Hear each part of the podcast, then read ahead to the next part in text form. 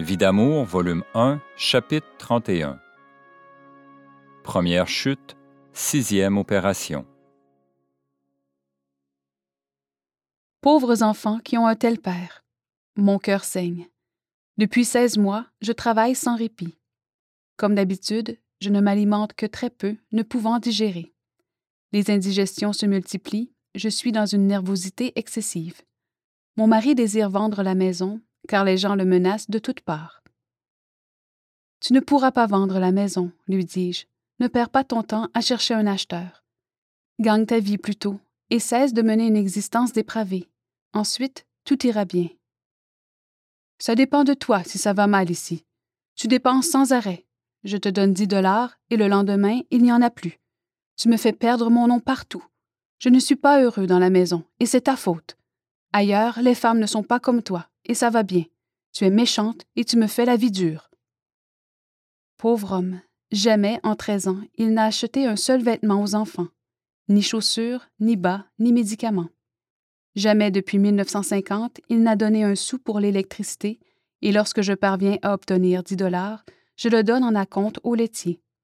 Je confectionne tout moi-même, tricot et couture. Nous nous nourrissons maigrement, alors que mon mari absorbe le T-bone steak dans les restaurants et hôtels. Cet homme pèse 215 livres, 98 kg, alors que sa femme et ses enfants sont pâlots et amaigris. Très souvent, les enfants s'étonnent de voir leurs camarades avec des bicyclettes, des vêtements neufs, des fruits, et dans la maison une télévision pour les égayer. Nous autres, on n'a rien, sauf quand grand-papa Giguère en apporte. Évidemment, je n'étais pas habituée à une telle vie dans ma famille. Une très bonne et abondante nourriture, des fruits à profusion, une maison confortable. En un mot, papa ne négligeait rien pour le bien-être de sa famille. Quel contraste. Je vais chanter lors des mariages. Parfois, Georges m'accompagne, mais je suis à bout de force. Un samedi, je dois chanter pour trois mariages. Mon mari ne veut pas se lever. Il est arrivé à 6h30 le matin. Alors je me rends en automobile à l'église. Je vois de l'argent répandu par terre, à l'arrière de la voiture. Un rouleau de papier de toilette, lequel diminue d'épaisseur régulièrement, est camouflé dans le coffret à gants. Je sais la signification de tout cela. Depuis longtemps, sa voiture est un bordel ambulant. J'en ai assez. Je chante au premier mariage. Le cœur me fait mal, tellement mal. Au second mariage, je chante le Maria Mater Gracier de Prosper Guidi, que j'affectionne particulièrement. Les sanglots montent malgré moi dans cette supplique à la belle Madone que je regarde avec tant d'amour. En terminant, j'éclate en sanglots.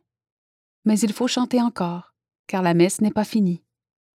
Avec un effort de volonté, dans un acte d'amour à Marie, je lui dédie un Ave Maria.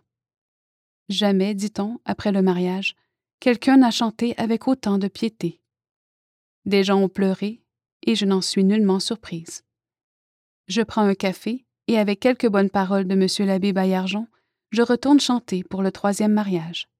Si mon mari m'avait accompagné, les revenus auraient été doublés, mais peu lui importe. Ce jour-là, le moral tombe. Je ne peux plus avancer. Je vois le médecin qui me conseille d'aller à l'hôpital, ce qui déplaît à mon mari. Peu importe le courrier à la radio, les mariages à chanter, la vie, je n'en peux plus. Le soir, mon mari me conduit à l'hôpital de Saint-Georges. Pendant le trajet, il dispute. Je suis malade, moi aussi, et je ne vais pas voir les médecins. Fais comme moi. Tu n'as pas d'affaire là. Je ne dis mot. Il me dégoûte. À peine arrivée à la chambre, la bonne sœur me dit Comme vous avez l'air fatiguée, madame, hâtez-vous de vous coucher. Après le départ de la religieuse, mon mari continue à disputer.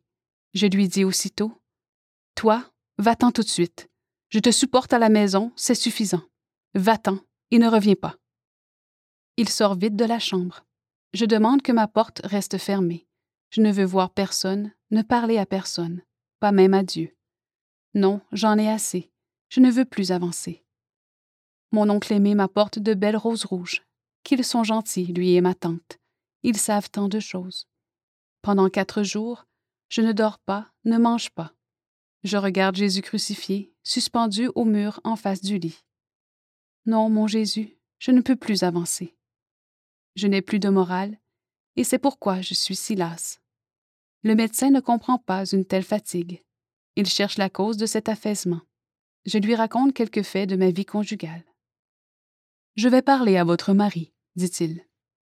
Le lendemain, le rendez-vous est fixé. Comme toujours, mon mari ment honteusement, et lorsque le médecin revient, il me dit vertement Votre mari a nié tout ce que vous m'avez dit. il donne confiance à Georges. À quoi bon parler puisque le moment n'est pas venu? Dieu aura son heure, et pourquoi vouloir la devancer? Après examen, le médecin me dit qu'il faut une légère opération. Demain, si vous le pouvez, docteur, car ce serait un samedi, jour de la Madone. Pour la sixième fois, je passe sur la table d'opération. Comme mes émissions radiophoniques n'ont pas lieu, on me cherche et on me trouve. Une dame me fait demander dans l'hôpital. Son état est pitoyable. Son mari malade n'apporte pas de salaire et six de leurs dix enfants couchent par terre.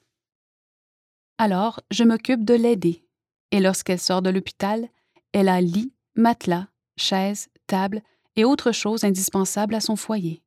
Comme elle est heureuse. Le mardi, je quitte l'hôpital et je vais me reposer au chalet de mes parents avec mes enfants. C'est le 27 juin 1955. Toutefois, il faut revenir à Saint-Georges à cause de deux mariages où je dois chanter. Oui, je chante, mais croyant à toute minute faire une faiblesse. Une semaine auparavant, j'étais sur la table d'opération. Aussi, il n'est pas étonnant que je sois couverte de sueur pendant la cérémonie nuptiale.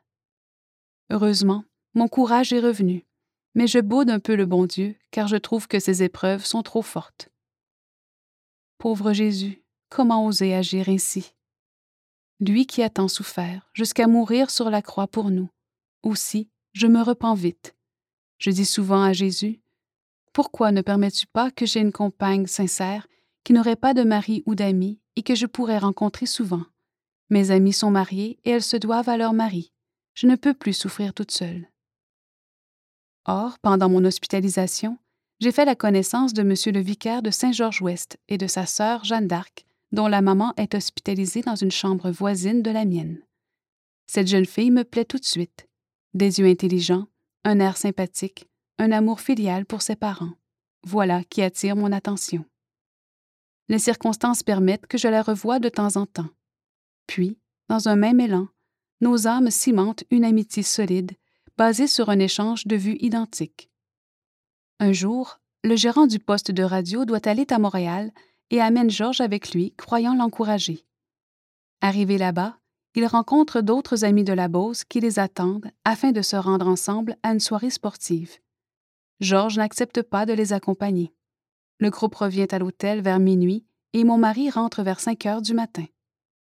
De retour, le gérant, fatigué de la conduite de mon mari, me dit Si Georges ne s'améliore pas, je le mets à la porte. De mon côté, je n'ai rien à reprocher au gérant. Il est digne et honnête.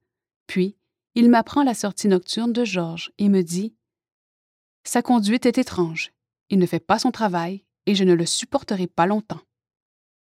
Ce séjour à Montréal prouve encore une fois la conduite répréhensible de mon mari. En arrivant ici, il a encore menti, disant qu'il avait passé la nuit dans sa chambre à lire des revues, alors que le groupe n'avait pas voulu l'amener. Je sais où ils sont allés, dit-il. Ils sont allés aux femmes. Menteur qu'il est, un jour, il sera découvert. Pourquoi lui révéler ce que je sais? Il accuserait faussement son ami. Ce soir-là, je suis plus que lasse de passer ma vie aux côtés d'un homme aussi vil, toujours seul à la maison. Pas moyen d'en sortir. Tout tourne contre moi, toujours. Et où aller avec cinq enfants? Dieu m'a attaché de façon à ce que je n'en sorte qu'au jour voulu par lui. Je sens que je vais faire une crise de nerfs. Tout à coup, je vois un paquet de cigarettes. Je grille six cigarettes les unes après les autres, ce que je ne fais jamais. Je vais à l'évier boire un peu d'eau et je brise le verre dans un accès de colère. Non, mon Dieu, j'en ai assez. Tu vas faire quelque chose pour que ça finisse. Je n'en peux plus. Alors, je songe que mon mari n'a aucune police d'assurance vie, et, au volant de l'auto, il conduit à une grande vitesse. S'il mourait, je serais débarrassé. Je pourrais gagner la vie de mes enfants, sans avoir à subir un ingrat qui me fait mourir de peine. Mais comment arrivera-t-il devant le Créateur dans un tel état? Alors j'hésite. Non, décidément, il vaut mieux souffrir encore pour ramener cet être dans le bon chemin. Il est 11h30. Il serait temps d'aller me coucher. Je suis dans ma chambre depuis quelque temps quand mon mari arrive, blême, la figure défaite, nerveux. J'ai failli me tuer, dit-il. Quand cela? Tout à l'heure, à 11h30 à peu près. Je suis tombé sur l'asphalte et deux hommes sont venus me relever. C'est le moment précis où j'acceptais de souffrir encore pour le sauver. Je ne dis mot car il est songeur. Il arrive à mon mari de dire devant moi qu'il ira chez le diable un jour. Je le sais depuis que je suis jeune, à quoi bon? Alors, je fais passer devant ses yeux l'image de Marie-Madeleine, de Saint-Augustin. Tu seras saint, toi aussi, un jour, lui dis-je. Songe à la Sainte Vierge. Elle seule peut t'aider et te sauver. Je ne peux même pas y penser, dit-il, sans penser en même temps à ce qui est propre à son sexe. Faut-il qu'il soit impur pour songer à l'Immaculée, à la femme la plus pure, d'une façon aussi révoltante? Comme il me fait pitié. Et la vie continue, toujours la même, si bien que le gérant, fin octobre, m'apprend que mon mari est congédié et me demande si je consens à rester quand même à la radio. Sur ma réponse affirmative, il semble heureux. Entre-temps, il y a des complications entre les membres du personnel et c'est un méli-mélo de difficultés, si bien qu'il est difficile de connaître le fond des choses. Mon mari crie partout les pires calomnies contre le personnel de CKRB. Je suis demandé au bureau du président et questionné par lui sur certains faits. Je dois aussi le rassurer sur ma décision de demeurer à mon poste. Alors, le président, se tournant vers mon mari, lui dit ceci. Tu es un fiefé menteur, Georges. Il le répète à deux reprises, sans que je sache pourquoi. Donc mon mari quitte le poste de radio alors que je reste. Ce sera le seul salaire que nous aurons. C'est définitif. Que de nuits blanches mon mari me fera passer alors. Tu ne resteras pas dans ce milieu maudit. Ils vont se servir de ta présence pour prouver aux gens que je suis un voyou, un bon à rien. Tu vas me nuire, sors de là, ou ça va être terrible. Cet homme, qui a préconisé le travail de la femme afin d'aider son mari, à cause des exigences de la vie contemporaine, gronde maintenant en disant que toute femme qui travaille nuit à son mari, à tout point de vue. Je ne peux pas envisager la possibilité d'abandonner cette émission radiophonique que j'aime beaucoup. Pourtant, après une semaine d'insomnie et de travail, mon père vient, ainsi qu'un prêtre, pour me conseiller fortement de laisser la radio, afin d'avoir la paix dans la maison. En plus, mon père craint sérieusement pour ma santé. Que Georges prouve une fois qu'il est capable de gagner sa vie, dit-il. Laisser ce courrier m'est un sacrifice terrible. Après avoir affirmé que je restais attaché à l'émission, je dois maintenant annoncer ma démission en sorte que je passe pour menteuse aux yeux du gérant. Au président, je dis qu'il me faut donner un appui moral à mon mari, car il sait bien, lui, que c'est Georges qui exige mon départ. Pendant quinze jours, c'est terrible. Les commanditaires sont impatients et attendent mon retour sur les ondes. Je suis dans ma prison, incapable de quoi que ce soit, si ce n'est d'accepter les événements tels qu'ils se présentent. Tout cela m'ébranle plus que je ne puis le supporter. Même si je ressens des forces continuelles, je sais bien qu'il n'est pas possible de vivre sans manger ni dormir, tout en travaillant quand même. Le médecin me donne quelques solutés. Qu'est-ce qui te soutient? Me dit mon père. Ce n'est pas normal. D'autres seraient à l'hôpital depuis longtemps. Je réponds tout simplement que je ne suis pas fatiguée. Et c'est étonnant, car pas une seule nuit pendant une semaine je n'ai dormi. Mon mari dormait le jour, pendant mon travail, et la nuit il tempêtait sans relâche. Les enfants sont épuisés. Ma dernière semaine sur les ondes m'apporte une bien mauvaise intuition. C'est au début de novembre. L'émission est en cours quand, vers 11h15, je reçois un glaive en plein cœur, alors que, dans mon esprit, je vois le même jour et la même heure de l'année suivante. Jamais je n'ai ressenti pareille souffrance. Qu'arrivera-t-il au début de novembre l'an prochain? Cette pensée me hantera souvent dans les mois qui suivront. Notre départ de la radio cause des troubles, car mon mari critique publiquement le gérant, le calomnie à tel point que celui-ci, complètement brisé, est hospitalisé. Comme le courrier radiophonique n'a pas été écoulé, je demande au directeur du journal local la permission de le terminer dans leur page, ce qui est accepté. Et l'on m'invite même à continuer par la suite, ce qui me donne un salaire de 10 dollars par semaine. Pourtant, Jésus me dit Ce n'est que pour un an, mon enfant. Que me réserve donc l'avenir?